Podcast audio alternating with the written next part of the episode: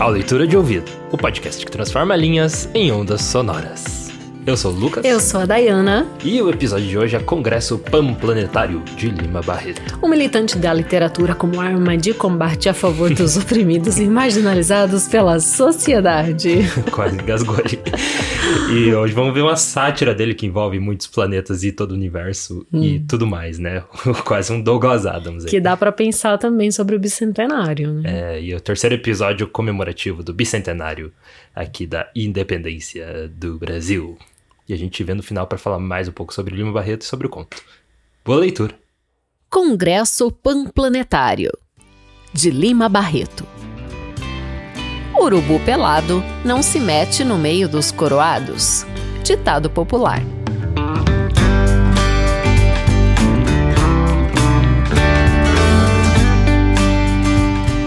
De tal forma se haviam multiplicado os congressos que foi preciso ser original dentro de cada um dos oito planetas, desde o mais bronco, que me parece ser Vênus, até o mais inteligente, que naturalmente deve ser Netuno, não era possível reunir um que não fosse a milésima repartição dos outros anteriores.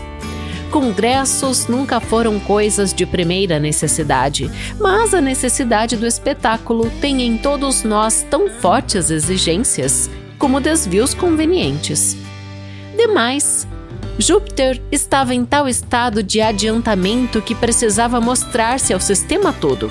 Produzia por ano 200 trilhões de toneladas de aperfeiçoadas farpas de bambus, específico contra as dores de dentes.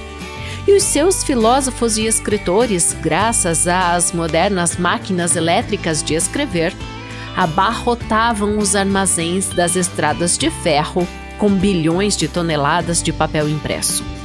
Houve um que, narrando todas as suas conversas e atos do ano, dia por dia, hora por hora, minuto por minuto, segundo por segundo, escreveu uma obra de 68.922 volumes, com 206 milhões 777 e 11 páginas, das quais 3 trilhões alvas e limpas, as melhores. Significavam as horas de seu sono sem sonhos.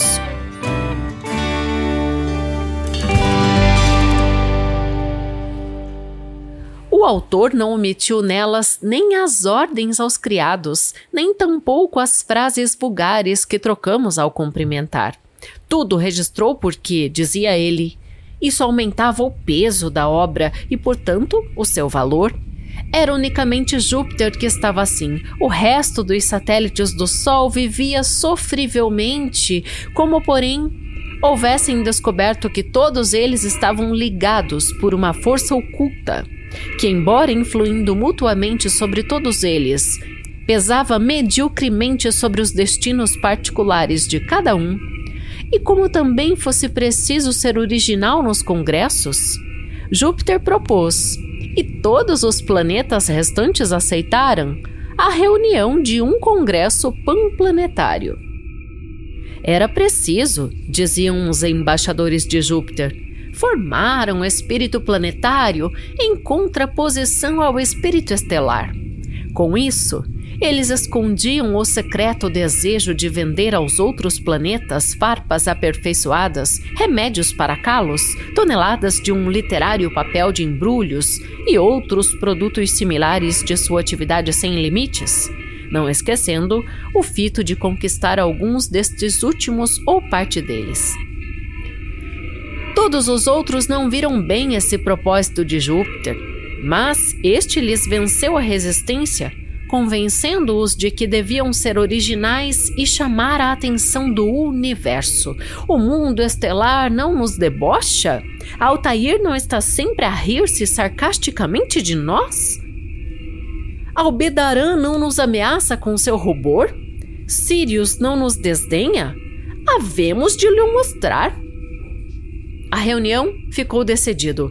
Teria lugar na Terra, não porque a Terra fosse muito poderosa, mas porque nos últimos anos ela instalara nos seus polos uma imensa buzina que gritava para as estrelas: Sou o primeiro planeta do orbe, tenho estradas de milhões de metros, sou o paraíso do universo, etc, etc. A buzina era indispensável, visto que os caminhos, palácios, jardins e teatros, etc., se destinavam aos extraterrestres e tinham por fim atraí-los no pensamento de que os estranhos viessem trazer a segura prosperidade dela, a Terra.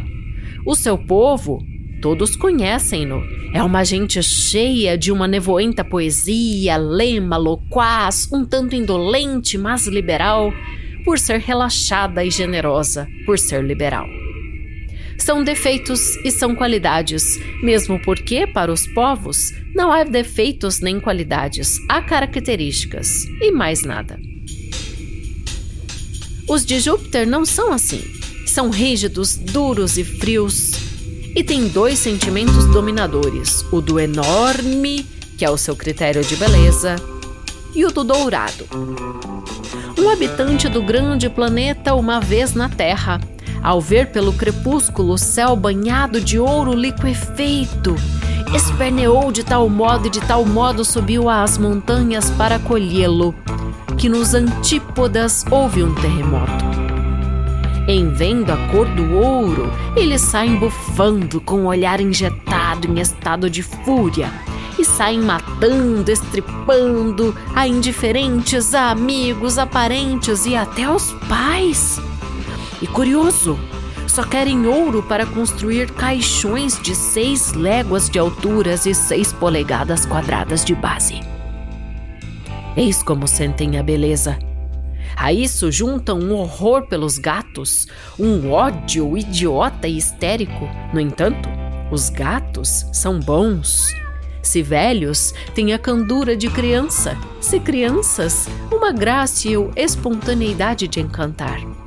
Mesmo se não são melhores do que os seus companheiros de planeta, são perfeitamente iguais a eles. Contudo, são doridos e auditivos, o que lhes dá a faculdade de criar uma poesia e uma música próprias, das quais os de Júpiter se aproveitam à míngua de poder eles mesmos criar essas manifestações artísticas, pois a sua insensibilidade não o permite. Mas os jupiterianos não os toleram porque podem os gatos votar, embora fossem os próprios algozes destes que lhes tivessem dado esse direito. Por qualquer dá cá aquela palha, os estúpidos jupiterianos se reúnem na praça pública e matam a pauladas, a fogo, a foice sem forma de processo alguma, sob o pretexto de que o gato queria casar ou namorava uma filha deles. Lá se chama banditismo e é coisa parecida com o linchamento yankee. Um viajante, entretanto, que lá esteve, achou esses gatos excepcionalmente tímidos e doces, admirando-se que lá não houvesse mais crimes, provocados pelos sofrimentos e humilhações que eles sofrem. Perseguem-nos de um modo bárbaro e covarde. Chamam-nos de poltrões, mas quando querem guerrear, socorrem-se deles. E os gatos se portam bem. Vem a paz, oprimem-nos, encurralam-nos, mas assim mesmo eles crescem e multiplicam-se. Fraca raça. Júpiter, como ia dizendo, acudiu ao grito da buzina e reuniu o Congresso na Terra. Na primeira sessão, logo os jupiterianos falaram na fraternidade de todos os animais do universo, homens e gatos, burros e jupiterianos, marcianos e raposos. Um principal de Júpiter, até a esse respeito, fez um discurso muito bonito. É muito sediça a manobra de Júpiter falar sempre em liberdade, fraternidade, etc. Certa vez, ele declarou guerra a Saturno para libertar-lhe os povos. Logo, porém, que o venceu, restabeleceu a escravatura que já estava absolvida, tal e qual a América do Norte fez com o Texas, províncias do México, em 1837. Como todos esperavam, os trabalhos do Congresso prosseguiram com grande atividade. Além de tratar do estabelecimento de pontes pênseis que ligassem todos os planetas entre si, o Congresso votou as seguintes conclusões sobre a perfeita fraternidade animal, estabelecida nos seguintes pontos: A. Não se deveria mais comer qualquer animal, boi, carneiro, porco. B. As gaiolas dos pássaros deveriam ser aumentadas do dobro, no mínimo. C. Na caça, uma espingarda não poderia ser carregada com mais de 6 grãos de chumbo. D. Generalizar cinco jogos de bola na Sociedade dos Cabritos. O programa era vasto e piedoso, e até um principal de Júpiter, a esse respeito, orou e citou largamente a Bíblia, tanto o Antigo como o Novo Testamento, fazendo pena não haver ali muitas beatas que pudessem chorar com tal homem tão digno de vir a substituir São Vicente de Paulo, porque não é próprio citar Sakyamuni. O povo da terra, boa gente, exultou e encheu-se de orgulho por poder mandar às estrelas esse grito: Não comemos mais bois, nada temos com as estrelas. Houve festas, banquetes e bailes para alguns, luminárias para quem quisesse ver as fantasmagorias surpreendentes nos órgãos de publicidade. No céu, porém, Sirius sorriu e Altair mais amarela se fez. Na Pleiade, duas estrelas empalideceram de espanto. E Albedarã quis avisar aos nécios, mas não pôde. Júpiter vendeu a todos os seus irmãos toneladas de farpas, de remédios para calos, de papel literário, e isto com alguma violência que me eximo de contar. De passagem, digo-lhes que ele ocupou um pedaço de Mercúrio. Se tais produtos não estavam completamente envenenados, foram, no entanto, deletérios. A Terra banalizou-se. Marte perdeu a inteligência. Vênus, o amor desinteressado. Netuno, a bravura generosa. Os gatos de todos os planetas, contudo, vieram a gozar dos benefícios das instituições jupiterianas, isto é, foram expulsos da comunhão dos patrícios. Sob os bons auspícios de Júpiter, foi assim que se fez a fraternidade animal em todo o sistema planetário. Sirius nunca mais cessou de sorrir.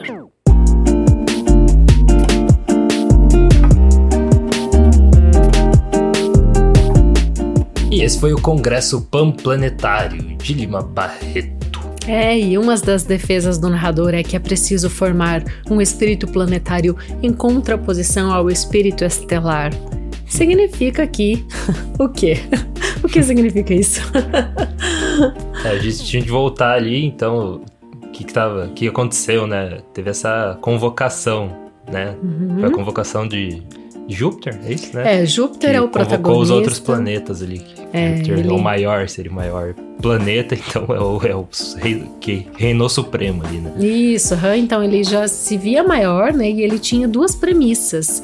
Uma que é a da beleza, que ele a premissa da beleza dele é o ser enorme, né? Então por isso ele é o mais belo, ele é o mais poderoso. Uhum. E a segunda é o dourado, que até faz com que ele se perca um pouco nesse processo. Mas vamos, vamos retomar a historinha para a gente entender toda a articulação histórica que tem por trás deste pequeno conto, mas que tem uma mensagem muito profunda. Uhum. Né? Júpiter, então, com toda essa supremacia que a gente já comentou aqui, acha que a galáxia tem que ser dominada e os planetas têm que se unirem para isso acontecer. Só que ele percebe que os planetas são ligados por uma força oculta. E, part... e talvez por isso as questões que ele queira fazer não deem certo, porque ele, sob a bandeira da fraternidade e da liberdade, ele começa a propor uma série de é, estratégias que na verdade são frustradas, né? São frustradas e daí o que que acontece? Ele começa a usar de violência. E a gente tem algumas questões. Já vai ficar claro, Lucas. Uhum. Já questões vai ficar claro. históricas. Só contextualizar o, o, ano ali que foi, né? Que saiu o Isso. conto. Então. então, esse conto, Congresso Planetário, saiu no livro Histórias e Sonhos, que foi publicado em 1920. E ele é, sintetiza algumas coisas que o próprio Lima Barreto viveu na pele alguns anos antes. Porque a gente teve, né, nessa, nesses idos ali, tinha acabado de terminar a Primeira Guerra Mundial. E durante a Primeira Guerra Mundial, de 1914 ali em adiante, era um período em que o Lima Barreto trabalhava como jornalista e também como amanuense de guerra. Então ele tinha muitas informações e um senso crítico inerente a ele. Mas o que é muito legal ainda é que nesse texto ele deixa emergir os seus conhecimentos de ciência. Por quê? De 1897 a 1903, o Lima Barreto estudou na Escola Politécnica o curso de Engenharia Civil, que ele não conseguiu concluir, porque ele teve que ir sustentar a família e também sofria todo um preconceito de raça que a gente já falou em vários episódios. Sim. Só que nesse texto ele traz esses conhecimentos de ciência. Aliás, desde muito pequeno, ele era um grande leitor do Júlio Verne, né? Uhum. A gente tem isso em alguns contos. É, ele até, é, até já vi, ouvi falar que ele usou o pseudônimo Phineas, Phineas Fogg, Phineas uhum. Fogg, né? Que é o do é, Volta ao Mundo em 80 Dias. Ele já usou esse pseudônimo. E era muito fã mesmo, mesmo do, do Júlio Verne. E é legal que a gente vê, assim, no texto dele, o Júlio Verne ele não era satírico a esse ponto, né? Apesar de a gente ter aquele texto dele, o Gibraltar, né? Uhum. Que traz essa questão política junto com uma certa sátira, né? A invasão dos macacos aí Sim. de Gibraltar. Que a gente tem no leitura de ouvido, já fica propaganda. É, tem essa, esse teor de, é, satírico do Júlio Verne, mas aqui no Lima Barreto a gente vê isso é, como protagonista, assim, da história, né? É o que a gente vê o Douglas Adams fazer ali muito depois, né? Com o Guia, do, do, do, Mochileiro das Galáxias, que os nerds amam aí, mas, né, uh, vou deixar uma crítica aí pros nerds. Nerds às, às vezes gostam de coisa fácil, sabe? Então, olha, eu sou nerd. Eu, Explica. Eu sou nerd, eu posso falar de, de nerd. Ah, é, é, eu vejo muitos nerds indo no, no fácil ali, ah, vou assistir esse filme aqui que é mais fácil de, digerir, vou ir nessa literatura que é um pouco mais fácil, tipo, você pegar o, o, o Tolkien, né, que é, é, é, eu adoro Tolkien, eu adoro Senhor dos Anéis e tudo mais, leio tudo, só que é uma literatura mais acessível, assim. Você não tem aquela barreira é, uhum. que é difícil você transpassar com algumas obras como a gente tem é, do, enfim, dá pra citar várias, e Jorge Luiz Borges, né? Até o Machado de Assis, algumas obras dele são mais difíceis, assim. Então eu vejo que o, o nerd às vezes tem uma preguiçinha de ir nesse, tipo, ir no Lima Barreto em vez de ir no Douglas Adams. Porque o Douglas Adams é um pouquinho mais fácil que o Lima Barreto também. Uhum. Então, fica aí. Fica a crítica. Interessante. É, e, o, e a gente e eu tracei esse paralelo com o Douglas Adams porque é, realmente tem essa. É, no começo do Guia dos Mochileiros é. Eles querem destruir a Terra porque está no meio do, do projeto de construção deles, que eles querem construir a via, né? Uhum, é, a, estrada. a estrada ali no meio. E no, no interplanetária, né? E a é, Terra é destruída por conta disso, né? E dentro dessa premissa, é, às vezes você conhece uma obra do Júlio Verne, tipo Viagem ao Centro da Terra, através de um desses filmes maravilhosos que foram uh, feitos, não, ao invés de ler o romance. É difícil, não tem um filme do baseado numa obra do Júlio Verne que acho que é bom, assim. Mas ele influenciou muitas outras obras, né, que foram uhum. criadas, que não são é, necessariamente adaptações, né, de Júlio Verne, mas são obras inspiradas no que ele fez, né? Tipo, é Steven Spielberg é, é Júlio Verne puro, né?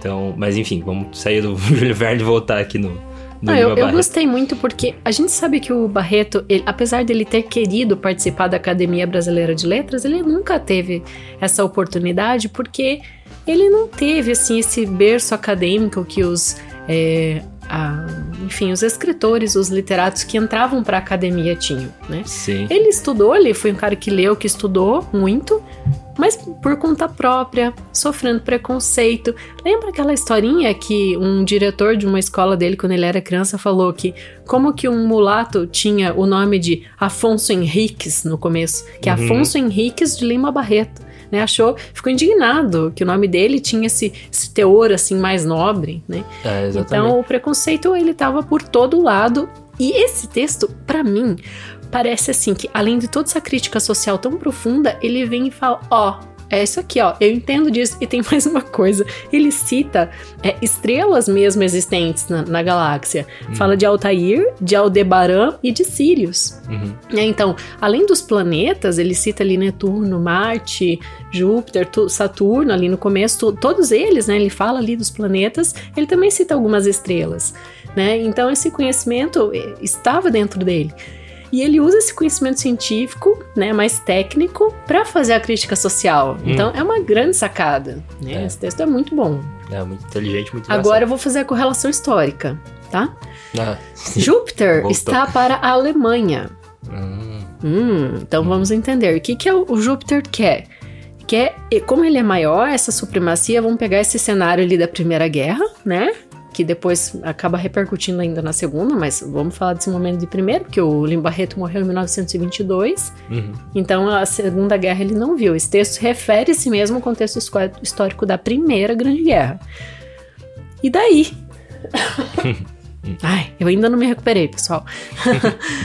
é, acontece essa reunião na Terra, que tem uma buzina, né? Sim. A Terra que tem uma buzina. Quando ele fala isso, ele está fazendo uma crítica à participação do próprio Brasil, né, no confronto é só usando o café como moeda de troca. Tipo, na visão do Lima Barreto, deveria ter ficado quieto no canto dele, hum. sabe? O país.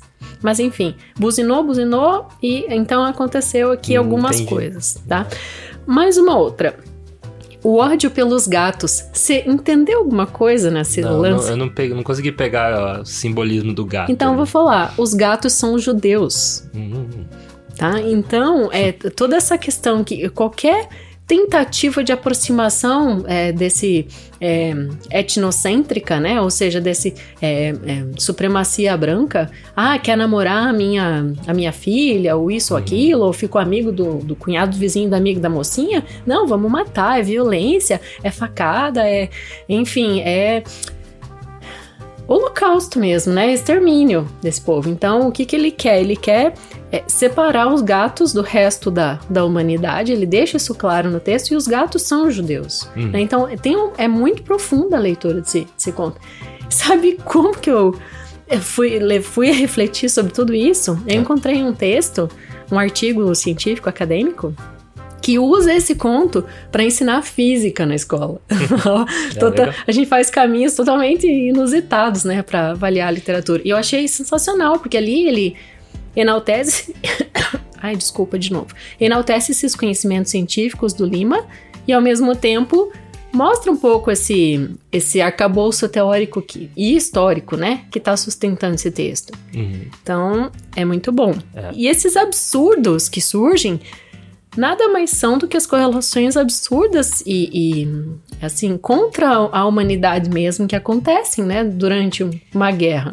Então, uma das coisas assim, você pensa, meu Deus, como que isso é possível? Criar pon pontes pênseis entre os planetas. uma coisa assim, oh, né? Outra, gaiolas maiores. Então, não é exterminar, uhum. destruir as gaiolas, é fazer gaiolas maiores, uhum. né? Outra coisa, chumbo controlado, que cada arma pode ter só cinco ou seis é, uhum. é, chumbos lá. Né? Então, tipo, meu Deus, é tão absurdo. É, é um absurdo gente, dentro é do absurdo. É o que a gente vê acontecendo é, Hoje. Com, as, com, a lei, de forma, de forma geral, até uns episódios atrás, a gente falou sobre a, a questão da, da abolição da escravatura, né? De, de, que, ah, você pode ser livre, mas você vai ter, você vai ter que morrer lá na guerra, uhum. né? E, enfim, uma série de. Ah, você. Se você nascer é, depois da Lei Áurea, né? Se você nascer depois da Lei Áurea, seus pais forem ex-escravos. É, você vai trabalhar até os 21 anos como escravo, daí depois que você for de maior, você pode. Ou seja, você nasce é, livre, livre, mas você é, trabalha. Você nasce duas livre ali, aqui. entre aspas, até os 21 anos uhum. você é escravo. É. é. então, essa é bem essa, essa lei aí que você comentou, assim, esse, esses tipos de, de É um absurdo dentro as, do absurdo. É, que né? as pessoas pedem uma coisa e, e o poder público vai lá e, e ah, a gente vai dar o que vocês querem, então tô aqui, dá uma uhum. lei, tipo, que, né, é, como se fosse melhor, assim, do que é, enfim, muito, muito absurdo mesmo. É, e assim, depois de toda essa parafernália de coisas acontecendo, né? Júpiter tenta vender primeiro seus produtinhos, né? Farpas. Hum, quem não hum, quer uma farpinha embaixo da unha, né? Uhum. Coisa boa. Remédios, né? E papéis literários. É, quem, quem, não, quem não pegou, quem não assistiu Lost, né? A farpa de bambu é usada como tor tortura, né? Também. não só em Lost, né? É, não, mas eu conheci no Lost. então é colocado embaixo da unha. É uma é. coisa horrível. Uhum. E a, a parte dos remédios também, porque remédio é uma droga, né? Então, é, a diferença para ser nocivo ou bom é a dose. E aqui, quando a gente tá falando de pessoas que querem o poder todo para si, né, a gente sabe que coisa boa não vem. E o que acontece depois de tudo? Perdas. Muitas perdas. Marte perde a inteligência, Vênus perde o amor, Hum. E assim sucessivamente. E os gatos são expulsos mesmo, né? Na, na parada toda. É. Então, esses argumentos históricos, eles são bem fortes. E o Lima escreveu um outro texto onde ele é, contesta o militarismo germânico e contesta a obrigatoriedade do serviço militar obrigatório, né? Então, são algumas coisas assim que quem viveu na pele, né, essa, essa represália, essa dificuldade de, de confronto mesmo entre, entre nações, né? E daí eu achei bem contundente a gente trazer é, esse conto, não só porque o Lima Barreto é esse grande cara, é, inicialmente eu tinha pensado em ficar nos séculos 18 e 19 com os textos, e ele é do 20, mas tudo bem, porque eu acho que vale muito a pena. Inclusive, ele morreu no ano do centenário da independência. Então, esses primeiros 100 anos da independência do Brasil, ele viu uma boa parte. E mesmo ele tendo vivido só 41 anos, né, ele nasceu em 1881 e morreu em 1922 teve uma vida curta, né? Só que uma vida curta, vivida intensamente, com muitas reflexões. É. Por isso que a sua literatura ela tem um peso tão forte pra gente hoje, no século que estamos hoje, né? Uhum, verdade. É, e o, o Congresso Pan-Planetário é um bom. É, é, um, é um conto que traz muita coisa do que a gente vê na obra toda do Lima Barreto, né? Então é muito legal a gente trazer aqui pro, pro podcast. É, vamos falar. A gente já falou sobre a, vida do, do Lima Barreto, mas sempre tem coisa nova que a gente descobre, Sim. né? Eu mesmo, é, na pesquisa, descobri mais coisas sobre ele, que é Conta muito legal. aí, então. É, então você falou o nascimento dele, né? Foi em 81 e uhum. foi sete, an sete anos antes, né? Da promulgação da Lei Áurea. Uhum. Então, é, ele nasceu ali na... na bem no, nesse, nesse período de transição, né? uhum. né? E é, é, a gente fala de que ele é, tinha esse preconceito, né? Que era negro. E, e filho de ex-escravos. E a bisavó dele, na verdade, veio de navio até, do, é, ali pro Brasil. Uhum. É, navio negreiro, né? Nossa. E então a gente, a gente tem um, um, um Lima Barreto ali, menino que era. É, tinha esse excesso a educação de certas maneiras, assim, né? Ele não tinha... Acesso, não excesso. Tinha acesso, acesso. né? Uhum. Então ele não tinha esse... É, é, porque era reservado para nobres, né? Uhum. Enfim. Então ele... Mas ele tinha... É, conhecia certas pessoas e ele tinha um potencial muito grande, né? Então algumas pessoas é, viam ele com esse potencial e davam algumas oportunidades para ele, né?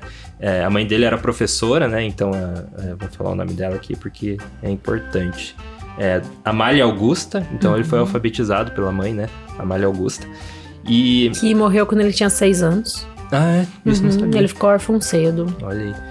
Então, ele entrou em, nessa na, na, no, no, curso de engenharia, né? Uhum. E é muito engraçado que você encontra o... Engraçado não, né? Pode falar é, você encontra a foto assim da turma e dá para perceber que ele é o. Me pareceu que é o único negro da turma. Uhum. Então era assim, lotado de.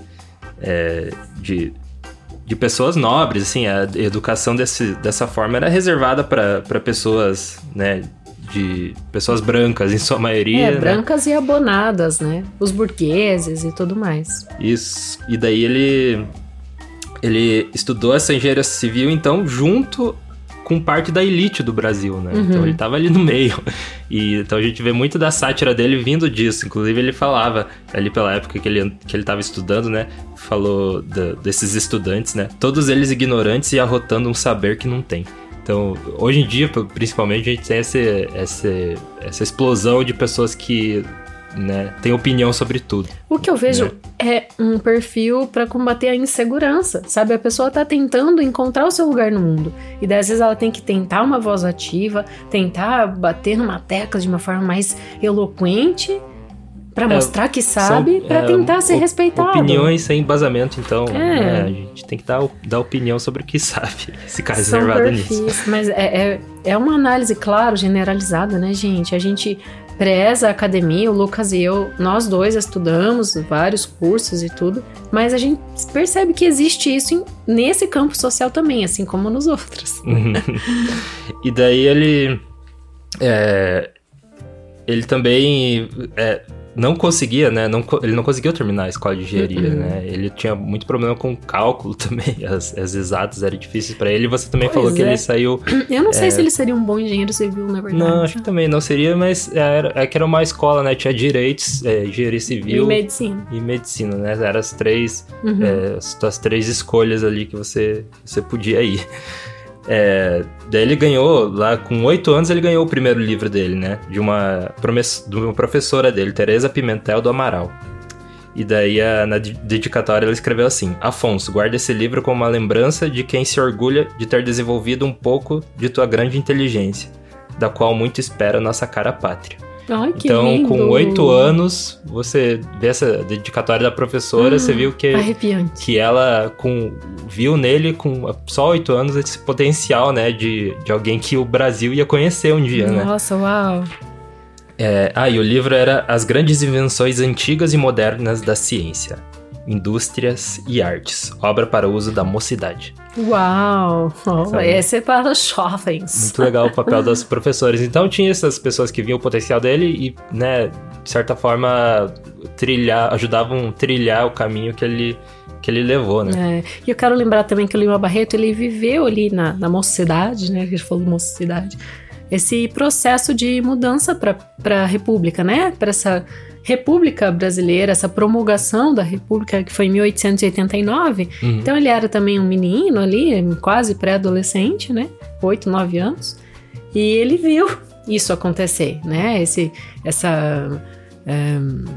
transição. É, essa, essa, transição. É, e o, o, pai dele também, né? João Henrique Lima Barreto. João Henrique Lima Barreto. Ele trabalhava como tipógrafo, né? E depois de, dessa, desse período de transição aí que ele é, perdeu o emprego, né? Claro, uhum. mudança política. E ele virou é, administrador de manicômio. É, então, é, inclusive enlouqueceu também, né? Era é, então, bastante viciado em álcool. O, o Lima Barreto tem muito disso, ele convivia desde a infância com os pacientes do manicômio. Uhum. E é, tem muitos personagens inspirados, inclusive é, o Policarpo Quaresma, né? É inspirado uhum. no, no pai dele. Policarpo Quaresma. É. Muito bom, ótimo falar isso. E lembrar aqui que quem quer refletir um pouco mais né, sobre pátria, sobre esse nacionalismo que o Lima Barreto também criticou e, e ele expõe, né? Tem Bruzundangas, que a gente já trouxe, né? A gente trouxe um debate até com o professor mestre em História aqui. Ah, sim, muito legal.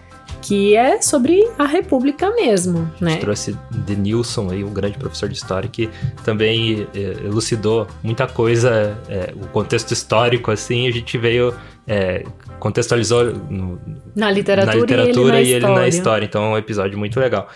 E ainda continuando desse negócio do manicômio, que foi muito presente, ele, o Lima Barreto mesmo, foi internado duas vezes, né? Uhum. Em, em, manicômio. Então tem, a, tem até o arquivo, se você procurar da entrada dele no, no manicômio, assim, tem a fotinha dele e o, o laudo, assim.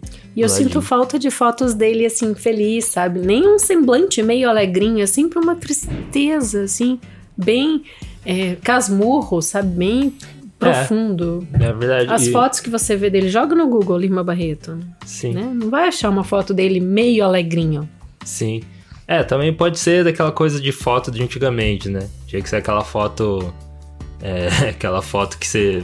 que você parece que. Né, tá, quer matar alguém assim. É, mas a gente tá falando de 100 anos atrás, não é tão antigamente assim, é, né? É. É, ele ser. morreu há 100 anos, né? Ele morreu em 1922. Inclusive, esse aniversário vai ser em 1 de novembro. Uhum. 1 de novembro agora de 2022 é, é o aniversário de morte. traz no aniversário dele, né? Mais uma, mais uma obra do Lima Barreto. Uhum. É sempre bom voltar nele que... É, Eu sou grande fã. É, que, que é um escritor único mesmo do Brasil. Ele, ele, ele, mostra de dentro para fora essa questão do mulato, né? Do, do, que tá morando no subúrbio. Eu estudei muito o romance Clara dos Anjos, ah, inclusive ah, ali no, no mestrado, né? Estudou tem artigos. E, e a Clara dos Anjos tem uma relação com a vida dele também, né? Qual que é mesmo? Que a, que a Clara dos Anjos é baseado na avó dele, eu acho que é que a Clara dos Anjos resume aí o que Eu acho que, que eu não estudei tanto assim, porque eu não lembro não, disso. eu encontrei que, a, que é, é, tem essa vida um pouco parecida com a... Um pouco parecida não, que ele se inspirou na avó dele, que é hum. a história dessa mulher injustiçada, né? Essa mulher é. negra que é, é, se relaciona com branco Isso, e daí acaba sendo humilhada, né, no final. Nossa, super humilhada. Uhum. Ela ouve a palavra rua com todas as letras, assim, da, da sogra, é, futura ele... sogra que nunca foi. Dizem que ele se inspirou aí na, é. na família dele. Enfim, ele tirou a inspiração de, de, de, tudo que cercava ele ali, né? Dos estudos, da elite. Uhum. Então, sofreu muito preconceito por ele ser, é, muitas vezes, o único negro no meio de um monte de. de é, e ao mesmo tempo pessoas um orgulho, né, nobres, né? racistas, né? Então, é, foi uma vida que ele levou assim difícil, mas que a gente tá lendo aí os textos dele até hoje. E esse foi o Congresso, Congresso Panplanetário. Esperamos que você tenha gostado dessa discussão, né? Dessa amplitude aqui. Eu já vou adiantar cenas dos próximos capítulos. Uhum. Então, para a gente ter um equilíbrio, trouxemos a Maria Firmina na semana anterior, né? A gente vai ter mais uma mulher na próxima semana. E só vou dizer uma coisa: é a primeira jornalista do Brasil, primeira mulher jornalista, profissão. Não. E o. Primeira jornalista feminina mulher? Feminina mulher. E ela era ovacionada pelo Machado de Assis. Então, Olha. só ao dizer isso, eu também vou dizer que o último episódio para fechar o centenário, né, aqui é o 5 do bicentenário, vai ser o Machado mesmo, tá? Uhum, então, Machado tem muita coisa boa aí nas duas próximas semanas pra gente é, fazer o um nó, né, dessas, desses debates aí de bicentenário que a gente se propôs a trazer aqui no nosso podcast. Esperamos que esteja pululando várias coisas na sua cabeça em relação a que país é esse? é igual aquela música ali, é, do, é, daquela banda. Uhum. É, então, vamos, a gente tem apoiador novo essa semana né? e temos apoiadores é, que estão Já. nos apoiando com valores maiores. Isso. Então a gente vai falar, vamos falar deles primeiro, né? Primeiro da Selma Nunes, que é a nossa Isso, nova Selma. apoiadora. Então... Aliás, a gente deveria ter falado de você na semana passada, foi um lapso aqui de, é, de tosse. É. Né? Ela já entrou apoiando na semana anterior. Então, Selma Nunes, muito obrigado por estar conosco aí, agora. Valeu, Selma Nunes, valeu aí a Alberto Machado Santos, que também aumentou o apoio, e o Bruno Guedes com o Grupo Danco, que também aumentou o seu apoio. É, muito bom a gente. Obrigado aí, Assim, você já tem o voto de confiança da pessoa, daí ela dá um voto maior para você.